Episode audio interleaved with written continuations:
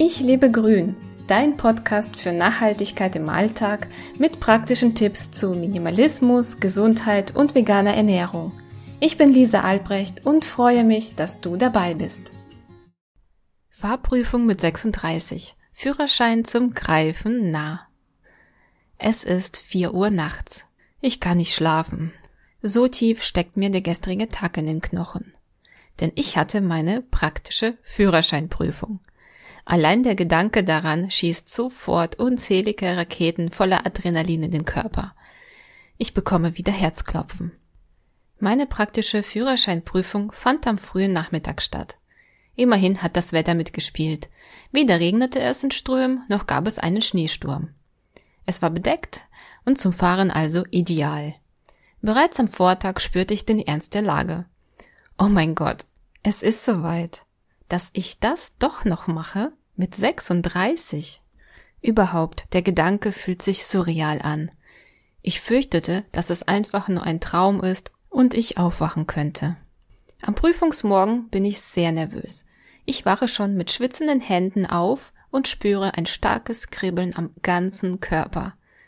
Wenn das so weitergeht, breche ich vor der Prüfung bereits zusammen. Ich muss etwas für mehr Entspannung tun. Glücklicherweise lief meine letzte Fahrstunde richtig gut. Es war wie immer eine Doppelstunde. Mein Fahrlehrer war sehr zufrieden und sprach mir Mut zu. Mit einem guten Gefühl konnte ich also in die Prüfung gehen. Ich packe gegen die Nervosität meine Notfallstrategie aus. Schon Tage zuvor visualisierte ich mir meine Prüfungsfahrt. Ich stellte mir alles haargenau vor, wie sich das Auto anfühlt und riecht, wie die Stimme des Prüfers vom Rücksitz klingt, wie ich einparke, einfach alles. Ich roch sogar ein leichtes Duftgemisch aus Zigaretten und Rasierwasser, obwohl ich es mir nur vorstellte. Unglaublich ist aber, dass sich meine Vorstellung bewahrheitete.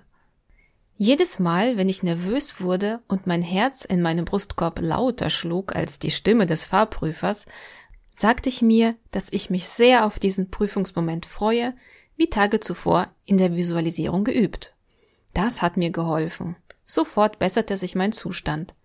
Ich stellte mir selbstverständlich vor, dass ich den Führerschein bekomme und über beide Ohren grinse. Es fühlte sich mehr als echt an. Anschließend kümmerte ich mich um die Musik, die mich in der Zeit bis zur Prüfung, also den ganzen Vormittag, motivieren sollte.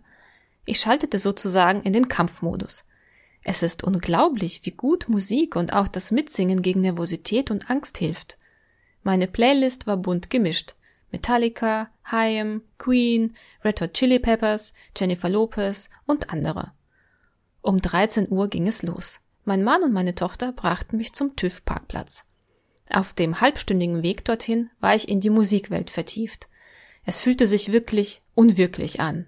So viele Monate sind vergangen und jetzt soll alles vorbei sein? Vorausgesetzt ich bestehe. Während ich aussteige, sehe ich auch schon das Fahrschulauto auf den Parkplatz fahren. Oh Gott. Gleichzeitig beneide ich die Fahrschülerin mit dem blonden, langen Pferdeschwanz im Auto. Sie ist fertig. Bald hat sie es geschafft. Und mir steht alles bevor. Ich atme tief durch und sehe, obwohl ich mich abseits befinde, dass im Fahrschulauto rege gesprochen wird.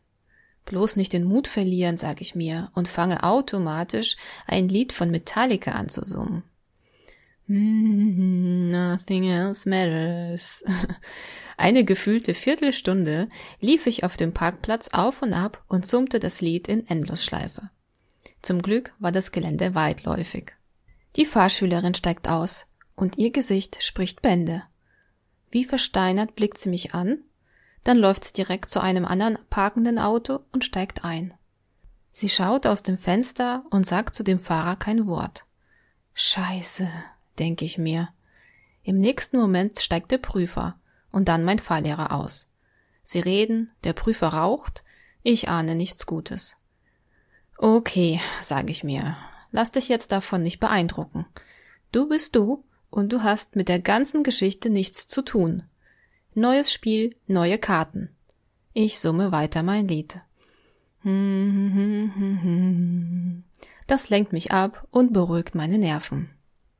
Lisa, ruft mich mein Fahrlehrer, komm doch zu uns. Es geht los. Ich freue mich auf die Fahrt, sag ich mir. Habe ja schon ganz oft im Kopf geübt. Und ich bin bereit. Wir begrüßen uns, der Prüfer kontrolliert meinen Ausweis und ich darf anschließend alles im Auto einstellen. Das Auto riecht nach Schweiß, Parfüm und Zigaretten. Ich lasse die Tür offen, um etwas mehr frische Luft reinzulassen. Bitte öffnen Sie die Motorhaube, Frau Albrecht, höre ich den Prüfer von draußen sagen. Kein Problem. Ich zeige ihm die Kühlflüssigkeit. Hinten am Auto möchte er noch die Rücklichter und Reflektoren erklärt bekommen. Dann noch bitte das Fernlicht einschalten und die Kontrollleuchte zeigen, bittet mich der Prüfer. Das klappt alles und nach einer kurzen Einweisung kann die Fahrt beginnen. Ich bin tierisch nervös. Ich will alles richtig machen. Der Prüfer ist ein älterer Mann mit grauweißen Haaren, etwas wortkarg und auf Distanz. Ich lächle ihn an, um das Eis zu brechen. An der Kontrollleuchte sehe ich, dass er nicht angeschnallt ist. Wenn alle angeschnallt sind, geht es gleich los, sage ich und lüfte meine Brille, die immer noch beschlagen ist. Ich fahre langsam Richtung Stadt, versuche einfach an nichts zu denken und nur den Straßenverkehr zu beobachten. Meine Hände zittern. Ich weiß nicht, ob das jemand merkt. Mein Fahrlehrer versucht entspannt zu bleiben, aber auch er ist richtig nervös. Ich folge den Anweisungen des Prüfers und fahre mal nach links, mal nach rechts, Stoppschild hier, Einbahnstraße da. Ich fahre nicht ganz so flüssig wie sonst, aber ich bin zufrieden. Ich gebe wirklich das Beste, was in der Situation möglich ist. Bitte parken Sie hier rechts ein, sagt der Prüfer, und ich nicke. Was hier? Unmut breitet sich in mir aus. Die Straße ist so eng, dass ich kaum durchfahren kann. Beim Ausscheren stoße ich ganz leicht an die gegenüberliegende Bordsteinkante und zucke zusammen. Oh Gott, es ist zu wenig Platz. Und genau in diesem Moment sagt der Prüfer, ich soll weiterfahren und drei Autos weiter parken. Okay, neuer Versuch. Die Straße dort ist keineswegs breiter, aber ich stelle mich intuitiv näher an das neben mir parkende Fahrzeug und schaffe es tatsächlich, in die Parklücke zu gleiten. Langsam aber sicher fahre ich rückwärts, nicht zu nah an die Bordsteinkante, stelle anschließend das Auto parallel zum Bordstein ab. Kaum bin ich fertig, soll ich weiterfahren. Zweifel kommen in mir hoch. War das okay? Oder hat er das Einparken bereits als ein Desaster abgehakt? Wir fahren weiter. Das Umkehren klappt wunderbar, ich finde auf Anhieb eine gute Stelle und kann wenden.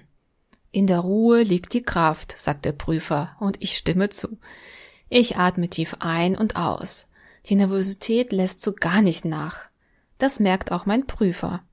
Während wir an der Kreuzung auf grünes Licht warten, zeigt der Daumen meines Fahrlehrers nach oben. Ganz unauffällig. Das motiviert mich. Der Prüfer fährt wirklich ziemlich schwierige Straßen ab, überall lauern Gefahren. Versteckte Schilder, tausend Einfahrten, rechts vor links, 30er Zonen. Ich kämpfe mich durch und ich bin zuversichtlich.